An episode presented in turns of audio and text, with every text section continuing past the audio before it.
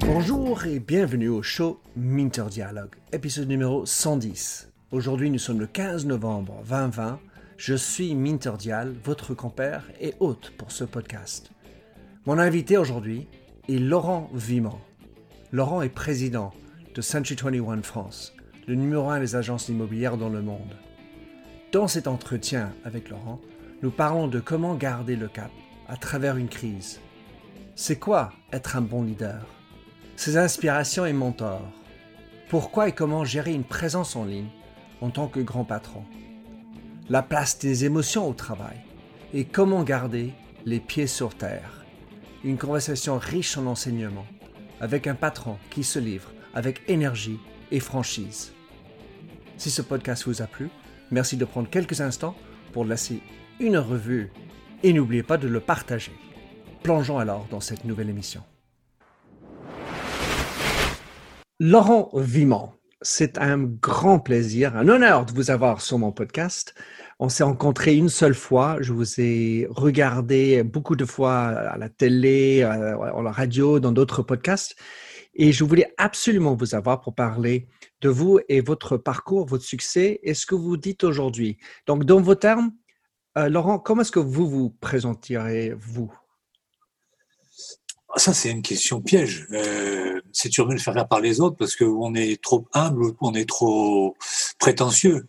Moi, je, m'appelle Laurent Viment, j'ai 59 ans, je suis euh, passionné depuis 33 ans par le métier que j'exerce avec Century 21 et je suis une espèce d'animal euh, dont l'instinct s'est euh, développé, cultivé depuis que j'ai arrêté l'école et je fais confiance à cette petite voix. Donc voilà, un, un, un animal qui a décidé de faire confiance à son instinct.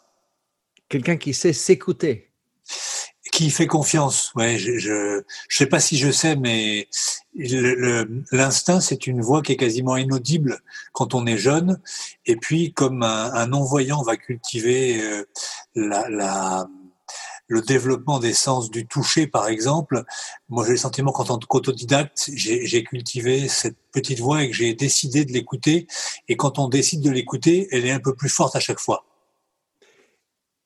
Contrairement à beaucoup de gens que j'ai côtoyés dans mon passé dans le business, où on va dire on va privilégier le rationnel, euh, le cartésien, euh, le chiffre, le data, c'est pas que vous en ayez pas, mais c'est rafraîchissant d'imaginer qu'on peut réussir en écoutant son instinct.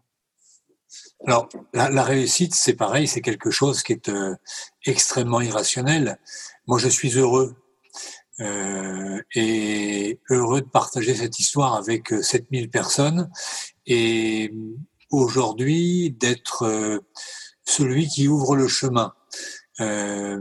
La, grosse révolution, c'est qu'en fait, depuis l'arrivée du digital, tout a été bouleversé, bousculé, et qu'on revient aussi euh, à des choses qui n'étaient pas écrites. Euh, on découvre de nouveaux territoires, et dans ces cas-là, on repart tous à égalité, que vous ayez fait Sciences Po, l'ENA, Polytechnique, que j'aurais adoré faire. Donc j'ai pas de jalousie du tout, mais j'aurais adoré, mais j'étais pas fait pour ça, ou en tout cas j'avais pas le courage. Le l'instinct, la curiosité et, l'envie d'apprendre sont, sont à, nouveau des choses qui sont différenciantes et qui rendent l'aventure euh, fascinante. Euh, J'ai coutume de dire que cette révolution digitale, c'était pour moi une véritable cure de jouvence. Voilà. Hmm. Apprendre, c'est être enfant. Oui, et puis euh, on se voit, mes podcasts euh, suppriment à cet effet. Moi, j'ai gardé mes yeux d'enfant, mon cœur d'enfant, et, et, je fonctionne beaucoup comme un enfant, euh, avec des réflexes d'adulte parfois, mais, mais euh, le plaisir, par exemple, est un élément essentiel dans ma vie. L'énergie, ça se entend aussi par la voix. Alors, dans cette période de pandémie que nous vivions, évidemment, on est au milieu quand même. Mais est-ce que cela, comment est-ce que cela vous a impacté et ou changé d'opinion et ou renforcé un point de vue que vous aviez avant? Euh, ça, ça, redonné, renforcé ou rendu visible, c'est pas tellement français ce que je vous dis, le, le, rôle du réseau dans euh, la vie des gens. Euh, parfois, on oublie ce qui nous a fait grandir, on oublie euh, qu'on est avec d'autres, on pense plus à soi qu'à tous les autres, et, et le, le le premier confinement a, a, redonné au réseau et à la dimension réseau avec un grand R, c'est l'aide de noblesse parce que les gens se sont sentis qu'ils n'étaient pas tout seuls. Et de notre côté, on a nous fait le travail en amont et on a été euh, un guide qui était moins visible à une époque, mais cette, ce confinement qui a isolé les gens euh, a été un peu mieux vécu par nos franchisés, agents immobiliers, conseillers, managers et assistantes parce que il n'était pas seul et il pouvait, grâce à des outils comme Workplace, grâce au mail, grâce euh, au chat, échanger en, permanence et, parler de leurs problèmes et parler de leurs solutions. Et peut-être que cette, euh, ce confinement et cette pandémie, elles ont, elles ont remis en, en valeur l'intérêt d'être dans un réseau. J'adore. Je ne connais pas votre métier, en tout cas pas très bien. Moi, je connaissais bien le métier du coiffeur et souvent on disait que le salon de coiffeur était un, maillon important dans la communauté. Mais en me baladant dans les rues de Paris, parmi d'autres, on voit beaucoup d'agences immobilières et, donc de fait, il y a aussi un, rôle important dans la communauté dans laquelle ils vivent. Est-ce quelque chose de vrai? C'est tellement vrai que c'est devenu chez nous euh, quasiment une signature, dans tous les cas, à, une ambition et un projet. On considère que l'agent, c'est un acteur intégré de la vie de la ville ou de la vie de la cité, si on remonte au terme euh, grec euh, du mot, puisque l'agent, c'est quelqu'un qui est un passeur d'histoire. Le bien, il bougera jamais, lui. Ce qui bouge, ce sont les gens qui habitent dedans. Et dans ce qu'on fait avec le réseau, il y a des choses dont je suis extrêmement fier, d'autres un peu moins, mais celle-là, extrêmement fier.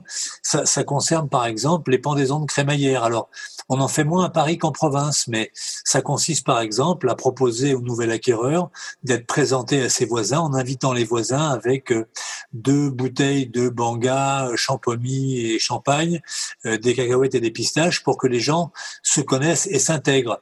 C'est organisé, on ne pourra pas le faire à cause du Covid à la fin de l'année, la collecte des jouets pour enfants défavorisés. Donc, c'est pas simplement être un passeur de clés, c'est être un passeur d'histoire, quelqu'un qui est engagé dans la vie de la ville, engagé au niveau culturel, au niveau sportif. C'est quelqu'un qui donne de son temps et qui va au devant des autres. Pour avoir acheté un appartement, un seul appartement de ma vie en France, j'aurais bien aimé vous avoir pour euh, faire ce genre de, vous pouvez racheter, en, revendre et acheter un autre. Hein. Alors, dans cette crise, dans cette période de crise, en tant que dirigeant d'une grande entreprise, quel est le mot d'ordre? C'est prêt à repartir en toute sécurité. Euh, on est en train de se battre avec les pouvoirs publics pour obtenir du gouvernement qui l'autorise, considérant que c'est un acte prioritaire, les visites pour les gens qui veulent acheter une résidence secondaire. On a le droit de tout faire, on a le droit d'aller prospecter, on a le droit d'aller estimer un mandat, d'aller rentrer une affaire. Euh, on peut aller chez le notaire, on peut monter les financements, mais on ne peut pas visiter. Donc dans la chaîne immobilière, il manque juste ce maillon-là pour pouvoir euh, qu'il y ait une continuité de service. Donc on se bat pour ça. En attendant, euh, il y a un travail de fond qui va être fait, mais vous savez, on dit souvent entraînement difficile, match ou guerre facile. Euh, bah, pour l'instant, on a, on a relevé le capot des agences et on est en train de travailler sur les bases de données pour faire en sorte qu'elles soient requalifiées, nettoyées. On dit autrement, on est en train de faire faire aux gens ce qu'ils n'avaient pas le temps de faire d'habitude ou pas envie de faire. Et que ils ont que ça à faire, c'est facile de les mobiliser. Donc, on est en train d'écrire des plans d'action pour que nos agences continuent à travailler, gardent du rythme. Euh, on met tout le monde sous pression, mais une pression positive pour que le jour où on sera déconfiné, ben, on puisse redémarrer plus vite que les autres et qu'on soit prêt pour les clients. Alors, avec votre expérience autodidacte euh, déclarée, je voulais savoir comment est-ce que vous qualifierez, en quoi consiste un bon patron? Un, bon patron, il euh, y, a Montesquieu qui disait, pour faire faire de grandes choses aux hommes, il faut pas être un si grand génie, il faut pas être au-dessus d'eux, il faut être avec eux. Et dans des choses qui sont euh, éminemment spectaculaires et difficiles à faire. Par exemple, je fais le tour des bureaux tous les matins et je dis bonjour à tout le monde. Et quand je dis difficile à faire, je plaisante bien sûr. Euh, c'est une demi-heure de mon temps, euh, trois quarts d'heure parfois, qui permettent de regarder le regard de chacun, de d'avoir des confidences, de dire un mot, de ressentir l'ambiance générale et de prendre la température. Et puis, il y a des choses aussi bêtes que euh, l'exemplarité. L'exemplarité, c'est pas être plus grand, plus beau, plus fort que tout le monde. C'est quand un papier est par terre, se pencher pour le ramasser, mettre dans la poubelle. C'est quand un téléphone sonne dans le vide, le décrocher et répondre avec les codes de la boîte. Alors, je sais pas si c'est être un grand patron, mais le patron est celui qui est un chef d'orchestre, inspirant, euh, exemplaire, et il y a pour moi deux piliers fondamentaux, c'est l'exigence et la bienveillance. Et je pense que plus on est bienveillant, plus on peut être exigeant. Et Dieu sait que je suis bienveillant. Hmm, donc, bien exigeant. Voilà. Et c'est bien. Hum, est-ce que vous aviez eu dans votre passé, dans votre vie, des gens qui vous ont inspiré ou qui vous ont donner des clés de, de votre voix Ah oui, oui, j'ai eu, euh, j'ai eu même pas mal d'exemples. Euh, il y a presque un an, j'ai été décoré du ruban rouge, la Légion d'honneur. Et donc, j'ai dû préparer un discours. Et outre l'événement, le plaisir, la joie, la fierté de recevoir cette décoration des mains de Nicolas Sarkozy, ça m'a imposé de me poser et de réfléchir à ceux qui avaient été dans ma vie des éléments essentiels. Euh, il y a mon père, bien sûr, euh, qui était cavalier, euh, dur, très dur, et, et, dont je pense tirer l'exigence quotidienne qui fait que le matin, quand on se lève, on prend une douche, on se rase là où je peux me raser. Hein. On se coiffe et on se présente proprement où qu'on aille. Et puis il y a euh, des hommes comme un, lieutenant qui s'appelle le lieutenant Leuillet qui euh, m'a récupéré à l'armée un peu un peu désœuvré parce que euh, échec scolaire et donc perte de confiance et qui a redonné à ma vie un sens et qui m'a fait découvrir que j'avais des qualités, que j'avais de l'impact sur les autres, que j'étais capable de commander. Et ce lieutenant, euh, il y a quatre ans, je l'ai retrouvé. Il est devenu général et je lui ai passé un coup de téléphone.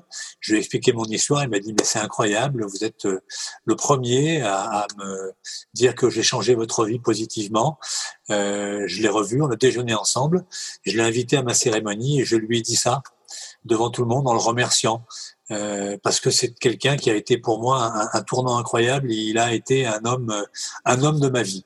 Ensuite, il y a Michel Trollet, c'est euh, celui qui a créé Sanctuaire en France, qui m'a recruté comme conseiller immobilier, qui m'a donné ma chance et qui m'a formé et qui m'a aussi, sur l'exigence, euh, été un modèle absolument incroyable parce que on ne pouvait faire que les choses que bien avec lui, parce que lui, il les faisait que très bien. Et ensuite, Hervé Bléry, qui euh, est l'homme de ma vie, l'homme qui a euh, récupéré une pierre brute, qu'il a euh, nettoyée, arrondi les angles, poli patiemment, gentiment, et, dont je tire peut-être la, la, la, bienveillance et la patience pour mettre un peu d'huile d'huile dans les rouages. C'est lui qui m'a appris à plus respirer avant de décider ou de réagir. Enfin, à me poser.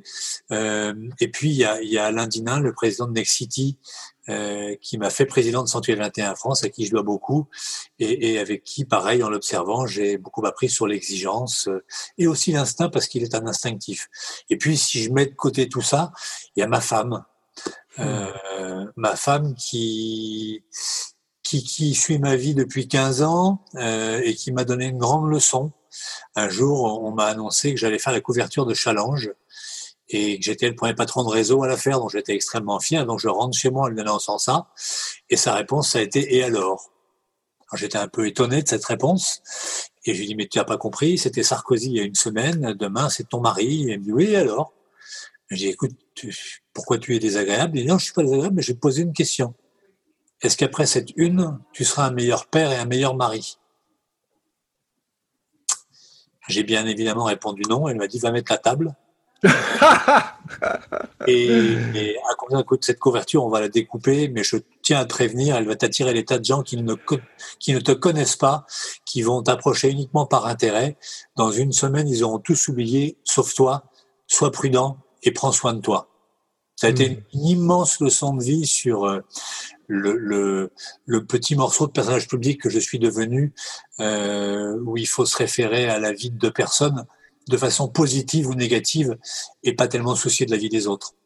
Donc voilà en gros les 4-5 personnes qui m'ont marqué. Ah, c'est génial. Donc il y en a un qui amène la bienveillance, un qui amène l'exigence, un qui garde les pieds sur terre. Mais vous savez, les, les gens passent leur vie à vouloir ressembler à un manager. C'est impossible.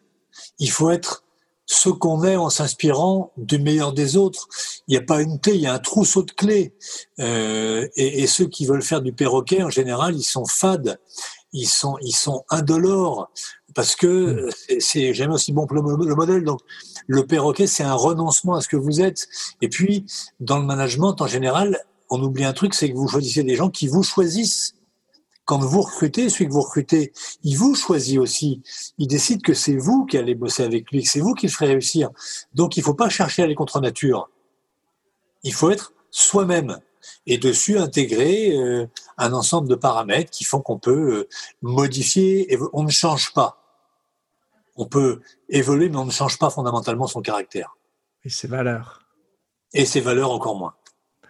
C'est incroyable, Laurent, parce que en fait, c'est incroyable. Enfin, peut-être pas du tout incroyable dans le sens où je voulais vous avoir, mais mon nouveau livre qui sort en janvier, la thèse est il faut être soi-même. C'est les gens veulent ressembler. Il faut pas ressembler. Moi, j'ai beaucoup lu. Je me suis inspiré d'Alexandre le Grand, de Churchill, de Napoléon, de De Gaulle, de Sarkozy, de Macron. Enfin, et puis il y a un autre truc, c'est être soi-même, c'est être une éponge à savoir en permanence. Les choses bougent et être curieux, être curieux, c'est de comprendre ce qui se passe. Alors, l'autodidacte que je suis est devenu une pompe à savoir en permanence. J'essaie d'apprendre, de comprendre, de savoir. Mais c'est rester en permanence dans, dans l'apprentissage, la, compréhension euh, euh, et écouter les autres. Le, manager, c'est euh, aimer les gens. J'entends un, un, paradoxe. Euh, qui est qu'il faut être soi-même et on a besoin d'apprendre tout le temps. Parce qu'en fait, ce que ça veut dire, c'est que si on apprend, on change avec l'apprentissage. On évolue, on change pas, on évolue? Mmh Pareil. Euh, regardez l'exemple rigolo, la Porsche 911. Vous prenez les 30 modèles de Porsche différents depuis 1970. D'accord? Et vous les mettez une par une, côte à côte, sans regarder les autres. On voit pas les changements. En revanche, quand vous prenez celle de 70 et celle de 2021, c'est plus les mêmes. Mhm. Donc elles ont évolué, mhm. mais elles n'ont pas changé une 911 reste une 911. Nous, on est pareil. Alors après, on peut décider de rester, on peut décider, on peut évoluer, on peut avoir envie d'évoluer ou d'essayer de le faire. Mais, mais je pense que fondamentalement, on ne change pas. Euh, quand on est euh, autocrate dans le style de management, on reste autocrate. Alors on peut composer un peu. Euh, quand on aime bien le compromis, on reste dans cette logique-là. Après, on va investiguer les territoires, mais, mais je pense qu'en permanence, on évolue. On ne change pas fondamentalement. Dans ma thèse de, mon livre, je parle de un mur qui existe souvent entre l'aspect professionnel, le caractère, la façon qu'on est au boulot et la façon qu'on est à table avec les amis, la famille, enfin la vie personnelle. Et souvent, on dit qu'il devrait y avoir une scission.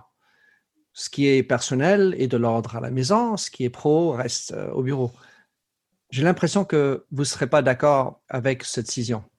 Je, je, je suis d'accord avec cette décision, euh, même s'il y a des nuances euh, qu'on me fait remarquer. Les, les, gens qui me connaissent intimement euh, n'imaginent pas ce que je peux être dur, exigeant au bureau, même si quand on fait un jeu, euh, entre amis, je suis dur et exigeant, mais, euh, ils, ont du mal à imaginer ce que je peux être, tout comme les gens du bureau imaginent pas forcément, comme ma femme peut mener par le bout du nez, ma fille aussi, et comme euh, je, je, je suis contesté régulièrement, ce qui est moins le cas ici, même si, et c'est un élément essentiel du management, je cultive la contestation par les autres.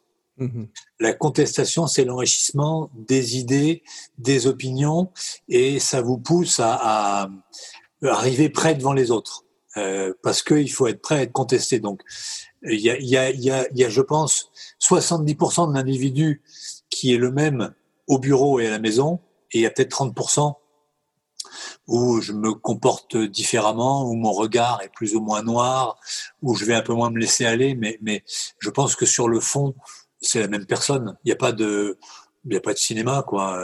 Je suis capable de, jouer avec ma fille à n'importe quel jeu tout comme ici, de provoquer n'importe qui au baby-foot et de, et de redevenir euh, un sale gosse euh, euh, colérique parce que je risque de perdre, ce qui arrive rarement. bien sûr, bien sûr. Vous n'avez jamais joué. Vous avez un maillot de base, c'est les Blacks ou un maillot d'arbitre? Oui, oui, oui, c'est les, les All Blacks là. C'est les Blacks, ça, il est magnifique. Il est magnifique. Non, non, il y a des parties épiques ici. Et puis moi, j'ai aussi accepté de, de de montrer une partie de personnel. Quoi.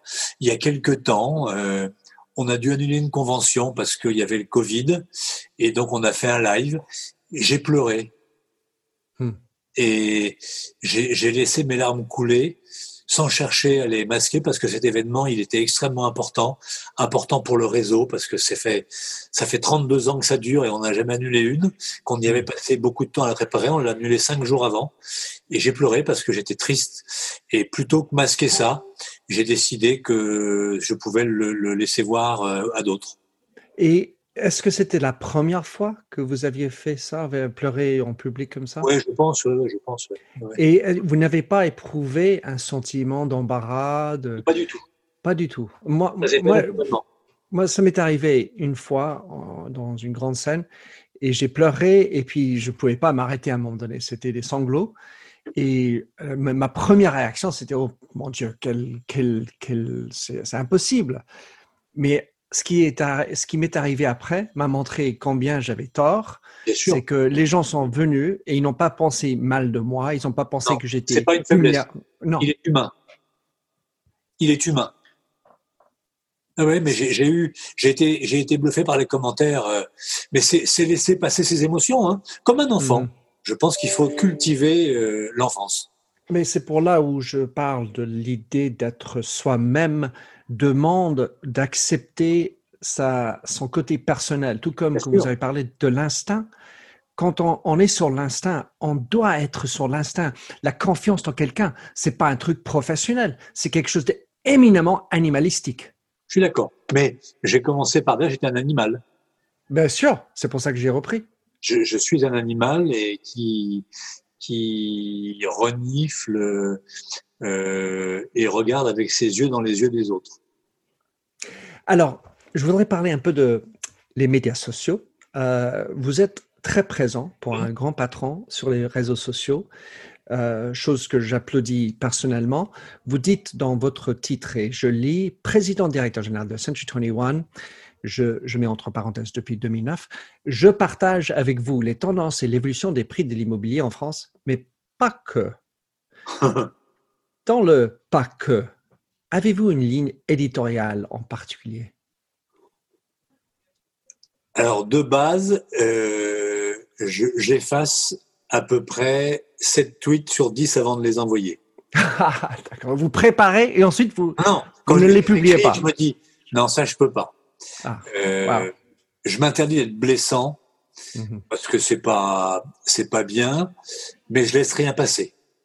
Euh, en revanche, je m'autorise euh, à partager des émotions, des sentiments. Je suis un, un, grand contemplatif et je peux être bouleversé par un coucher de soleil et donc avoir envie de le partager. J'habite près de la Tour Eiffel et il m'arrive souvent le matin quand je pars et que les, le ciel est bleu et rose et que le soleil se lève de m'arrêter, de faire une photo et de la poster sur Instagram. Pour le reste, euh, j'ai deux amis que j'adore, sont Denis Brognard et, Nico Saliagas, avec qui je communique beaucoup sur leurs émissions. Et donc, je réagis leurs émissions parce que c'est une façon marrante de, de, de, communiquer avec eux. Puis, c'est deux très, très belles personnes.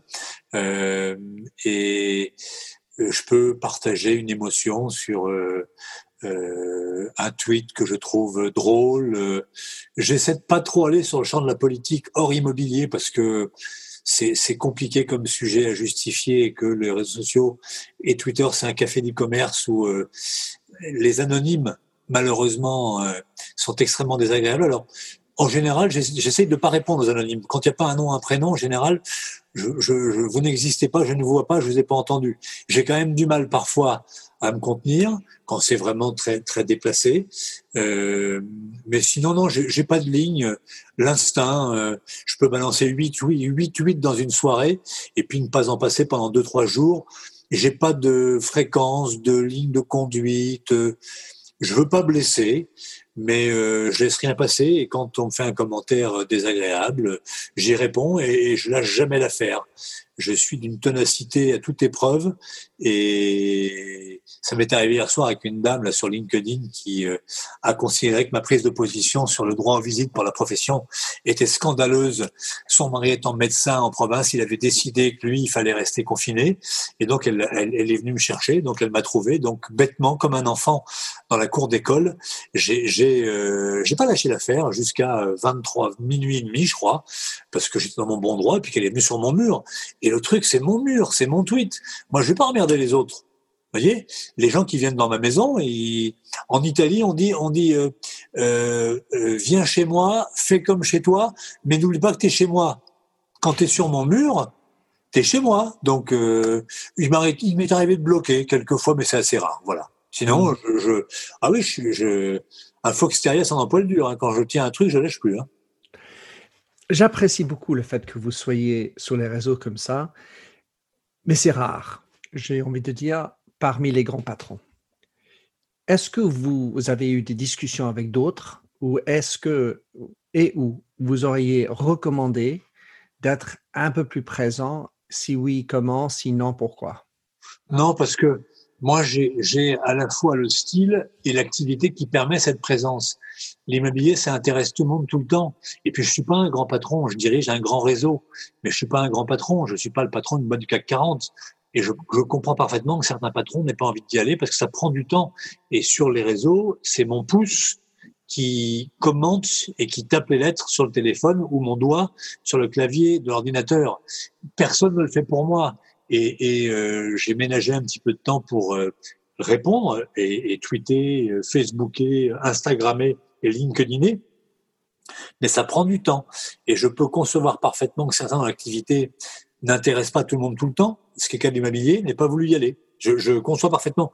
Et puis, j'ai pas de leçons à donner. Enfin voilà, euh, j'ai été contacté souvent pour euh, raconter mon histoire par des grands patrons, des patrons de grosses sociétés plutôt. J'ai partagé. Ils m'ont fait part de leur euh, réticence que j'ai comprise parfaitement. Euh, ils ont pris des community managers souvent et parfois ils le font avec le cœur. Mais tous ces réseaux ne fonctionnent que si on, y met du, du, cœur et des tripes quoi. Sinon, ça fait un compte institutionnel. Mon sens est tout à fait. Mon sens est que pratiquant faisant vous propre avec votre pouce euh, vos tweets, ça vous amène, et sur Instagram et le reste, LinkedIn, à comprendre ce qui se passe et comment ça fonctionne et vous mettre en contact avec, entre guillemets, les jeunes et, et, le client qui est souvent sur les réseaux aussi. Et quand une agence viendrait vous proposer, une agence euh, communication, viendrait vous proposer telle et telle campagne, vous allez être beaucoup plus avisé Mmh. du bien fondé de leur proposition. Mais c'est ce que je dis tout à l'heure, c'est que euh, l'arrivée du digital a bouleversé euh, complètement la façon de travailler et a été l'occasion de réapprendre des choses. Euh, il faut être ouvert à ça. Le, le moi, j'ai deux, deux, trois trucs là-dessus. Le premier, le savoir a changé de camp. Mmh. Il est au bout de la main des clients nous étions des sachants, nous devenons des trieurs d'informations. Et par exemple, le vendeur à la FNAC, qui euh, était il y a 15 ans une espèce de dieu vivant qu'on venait consulter. Aujourd'hui, on lui demande le prix et plus comment ça fonctionne parce qu'on est allé voir avant sur Internet. Et il y a une entreprise qui a marqué euh, mon histoire de patron et l'histoire de la santé 21 France, c'est Kodak. Hmm. Il y a quelques années, j'ai lu que Kodak avait déposé le bilan. Et puis j'ai essayé de comprendre et j'ai lu que Kodak avait eu entre ses mains euh, l'accès euh, au brevet du photocopieur et qu'il l'avait laissé à Rank Xerox, qui avait eu entre les mains le brevet du Polaroid et qu'il avait laissé à Polaroid. Et puis que Kodak avait dans ses brevets, bien évidemment, tous les, tous les brevets du numérique. En 97, les, les gens de chez Kodak ont demandé à des experts d'estimer à combien serait le marché dans 10 ans. Et à l'époque, ce marché, c'était 0,1% des photos. Et les experts ont pris un tableur Excel et avec Excel, la vie est belle, et ont essayé d'estimer ce que ça serait au bout de 10 ans. Et ils sont arrivés à 10%. En 97, donc ça va être 2007. Et donc Kodak n'a pas cru au numérique à cause de ça en particulier. Et Kodak est mort de ne pas avoir cru à quelque chose. Et c'est ce déni qui conduit ma façon de faire les choses et qui me conduit à m'immerger dans tous ces changements. Je raconte un truc tout bête. Dans mon bureau, il y a une, un distributeur de bonbons Haribo et une machine à café. C'est pour que les gens rentrent dans mon bureau, viennent prendre des bonbons et passent du temps avec moi et me, fassent partager leur, leur découverte. J'ai été formé à Waze par un jeune garçon de 25 ans qui est venu boire un café un jour et qui m'a dit quoi, vous ne connaissez pas Waze, mais vous êtes ringard. Et cette occasion, sans ces bonbons, elle aurait jamais été provoquée. Sortez de la tour d'ivoire, on a euh, gagné cinq années de suite le trophée de la relation client HCG Les Échos devant Cartier, BMW, euh, Rolex, des marques qui sont incroyables. Cinq années de suite, premier. Et donc, des patrons m'ont dit, bah, vous pouvez venir me voir pour m'expliquer. Et ils faisaient arriver chez eux par un ascenseur privé. Je mais monsieur, est-ce que vous êtes passé par votre accueil récemment? Parce que vos deux hôtesses que vous sous-traitez, elles sont pas aimables. Et est-ce que vous avez appelé votre standard sans passer par votre ligne directe? Non, jamais. Faites-le. Et donc, tout, tout, cette, cette, ce, ce, bouleversement euh, nous, nous impose d'être immergés dans les choses. Il faut être Montesquieu avec eux. Et si vous décidez de, d'utiliser les réseaux sociaux parce que ça fonctionne très bien, il faut comprendre comment ça marche et l'utiliser. Sinon, on peut vous le raconter. Vous ferez pas d'erreur et sans faire d'erreur, on n'apprend pas. C'est génial. J'ai un ami PDG aux États-Unis, Kevin Ryan, qui lui m'a expliqué que pour tous les managers, il, les fait faire euh, une demi-journée par mois assis à côté des services clientèle bah, Bien sûr, bien sûr. Mais c'est incroyable. Enfin, il faut s'asseoir au standard d'une entreprise et puis respecter une standardiste qui passe 8 heures par jour assise à se faire engueuler parce que c'est pas, enfin, c'est, il faut y aller et faire tous les postes. Bien sûr qu'il faut le faire. C'est fondamental. Alors, Dernière, dernière ligne de question, c'est autour de, du fait que Century 21 appartient à un groupe américain qui est coté en bourse, Realogy. Realogy. Oui. Et je voulais savoir, euh, un, combien une société cotée aux États-Unis a un impact sur vous? Comment est-ce que vous le ressentez? Zéro. Zéro parce que euh, l'entreprise a été extrêmement féconde en idées, conseils quand elle a été dirigée par des patrons d'agences immobilières américains et puis elle a été vendue plusieurs fois. Bref, aujourd'hui elle appartient à un groupe coté, donc on a on a des relations qui sont, euh, on va dire, assez agréables. Euh, très conventionnelles, mais, mais euh, ça n'a aucun impact sur notre business. On a réinventé le modèle tout seul. On a embarquer le digital même avant que ne le fasse. Donc voilà, il n'y a, a, pas du tout de. C'est pas une contrainte, mais c'est pas non plus quelque chose de déterminant pour nous. Et on pourrait se dire ainsi que comme le cours de l'action n'est pas bon, en fait, vous, vous êtes bien parce que vous performez et Inch'Allah pour le reste. C'est ça, c'est euh, l'entreprise Santé 21 France est indépendante, elle appartient à Nexity à 100%. On a une relation contractuelle avec nos amis américains, on s'entend bien avec eux. Ils ont fourni un joli nouveau logo qu'on a, qu'on a euh, utilisé et qu'on utilise avec beaucoup de fierté. Euh, pour le reste, le marché est un marché français qu'ils ne connaissent pas bien. Ils nous font confiance, on leur fait confiance. Est-ce que vous avez une idée ou une vision sur la, le style de gouvernance différent des Américains vis-à-vis des Français? Non, parce que je connais pas bien leur style de gouvernance. Hmm. Euh, donc je ne sais pas du tout. Je n'ai pas d'idée là-dessus. Je connais pas bien leur mode de management. Laurent, un mot pour euh, 2021. Euh, les, les Marines américains ont une devise, je crois, qui est on s'adapte, on improvise et on domine. Hmm. Sur ce mot de, de militaire, vous avez évoqué votre lieutenant. J'ai passé beaucoup de temps à faire un documentaire sur la Deuxième Guerre mondiale et, et été beaucoup euh, chez, dans les militaires, plutôt de l'ancienne génération évidemment. Mais par, par la suite, je suis allé découvrir comment ils forment les militaires d'aujourd'hui. Et eux aussi, étonnamment, sont passés par une énorme transformation. Bien sûr. Non pas simplement par le digital, mais la manière de faire la guerre, l'histoire de l'influence, la propagande qui a changé. Et donc, je trouve que ben, on peut aussi apprendre d'autrui dans d'autres univers à mieux faire son propre métier. Et quand on a envie d'apprendre, on apprend partout. Il y, a, des modèles, euh, des, exemples, des choses à prendre chez tout le monde. Donc, il faut être. Quand, quand j'ai lancé le projet Oxygène, qui a consisté à mettre à plat tout le système, considérant que le digital allait euh, complètement bouleverser notre relation avec nos clients, j'ai demandé à des gens qui étaient le patron euh, de TF1, d'Alliance Assurance, de la FNAC, de venir nous raconter ce que ça avait été pour eux. Et il faut rester ouvert euh, ouvert et observer. Alors on dit benchmark euh, quand on veut être moderne. Moi je dis que c'est du bon sens paysan, qu'il faut être en permanence. J'ai un animal que j'adore, c'est l'aigle, parce qu'il est, il est haut et il voit tout euh, et très loin. Et il faut se comporter comme un aigle. Il faut, il faut être capable de prendre de la hauteur et de voir euh, la petite chose. Il est aussi majestueux et très efficace. Laurent, spot pub pour, euh, enfin en tout cas, je mettrai évidemment tous les liens dans, dans les show notes euh, pour trouver votre compte Instagram, vous, vous suivre sur Twitter. Qu'est-ce que vous voudrez que quelqu'un qui écoute fasse, si ce n'est évidemment acheter un appartement, un nouvel appartement chez vous?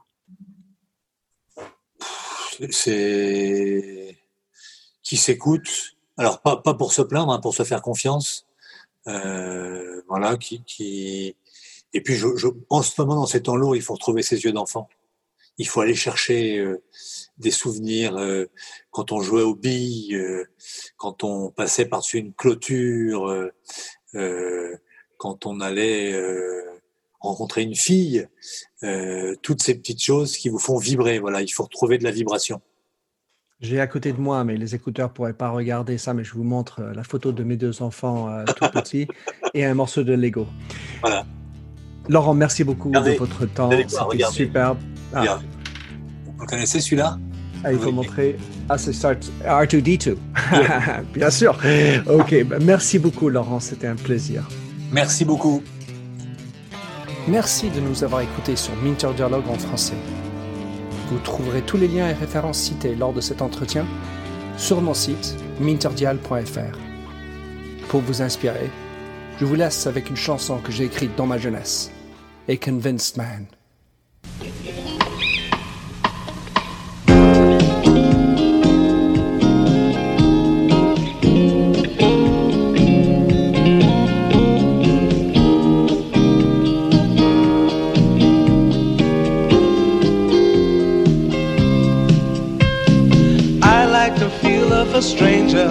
Tucked around me, precipitating the danger to feel free. Trust is the reason, still I won't toe the line.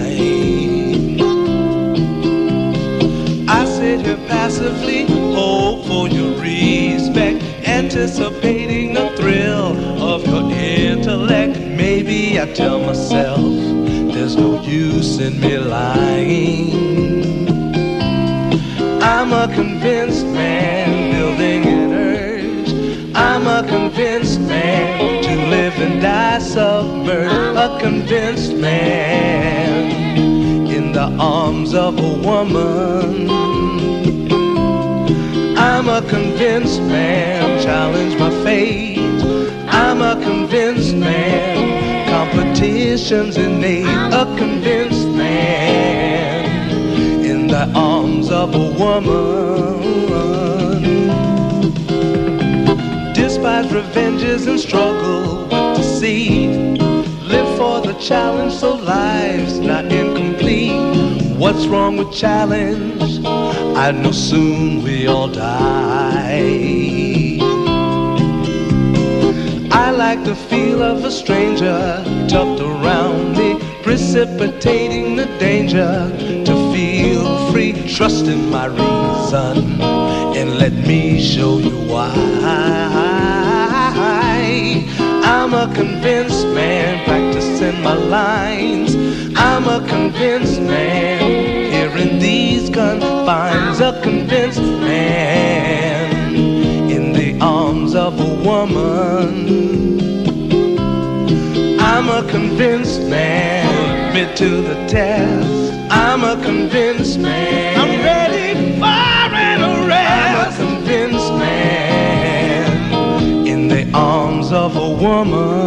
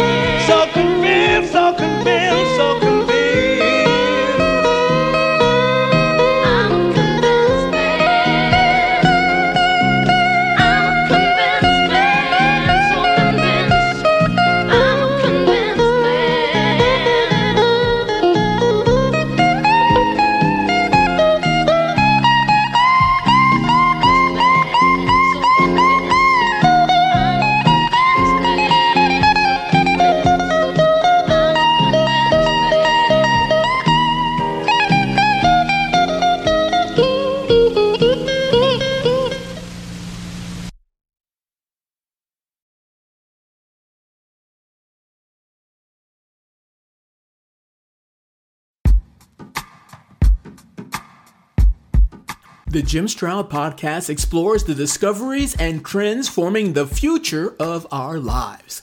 Brain to brain communication, robot bosses, microchip implants for workers, and artificial intelligence replacing human workers are all happening now. If you want to know what's happening next, subscribe now to the Jim Stroud podcast.